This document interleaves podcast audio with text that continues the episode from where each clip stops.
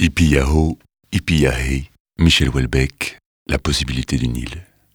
Sur une musique de l'excellent Benoît Symphonic Orchestra.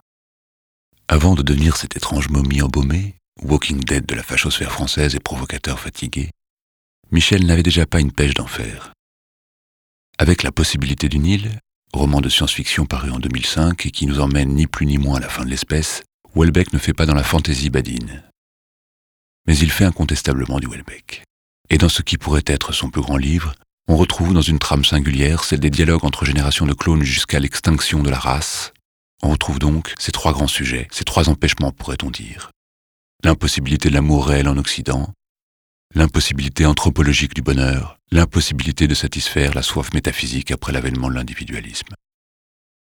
Beaucoup de problèmes donc, et guerre de fun dans ce pessimisme radical, où l'on voit finalement Daniel 25, 25e clone, au seuil de la fin du monde, comprendre que l'amour existe à la mort de son chien le petit Fox.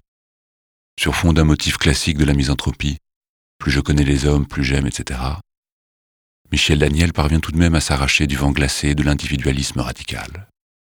Ce qu'il ressent avec la perte de Fox, cette machine à aimer, c'est de l'amour. Et puis il y a ce poème qui donne le titre au livre. Ce poème de Daniel 1 que nous découvrons à la fin de l'ouvrage et qui témoigne de quelque chose, quelque part, quelque chose qui existe dans l'océan des impossibles.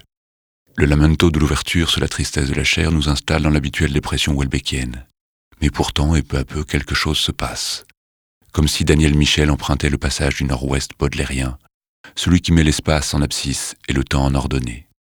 Celui qui mène vers les verts paradis, les ailleurs qui existent quelque part dans le temps. Celui qui mène à l'apparition finale, et qui contredit le début du poème, la possibilité du Nil, la possibilité de l'amour. Il n'y a pas d'amour, pas vraiment, pas assez. Nous vivons sans secours, nous mourons délaissés.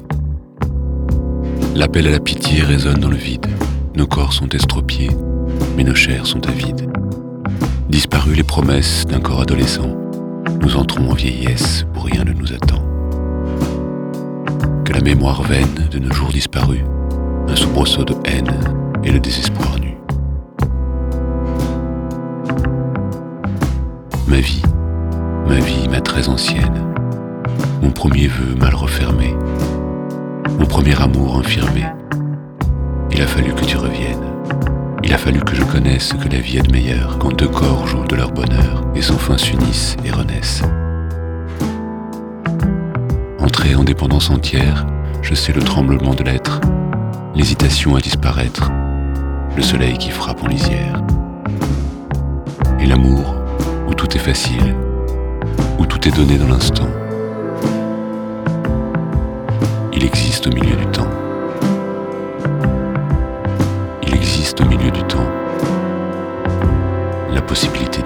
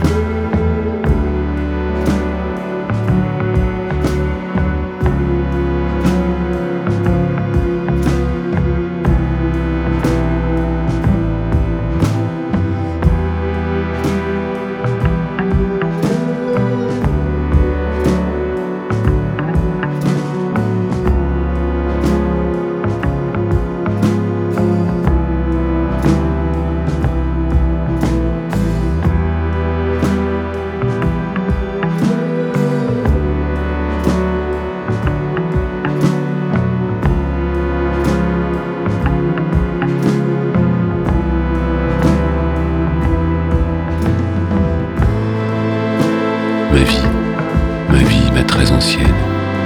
mon premier vœu mal refermé, mon premier amour infirmé. Il a fallu que tu reviennes. Il a fallu que je connaisse que la vie a de meilleur quand deux corps jouent de leur bonheur et sans fin s'unissent et renaissent.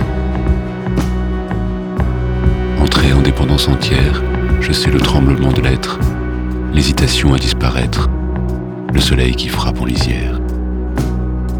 Et l'amour, où tout est facile, où tout est donné dans l'instant, il existe au milieu du temps.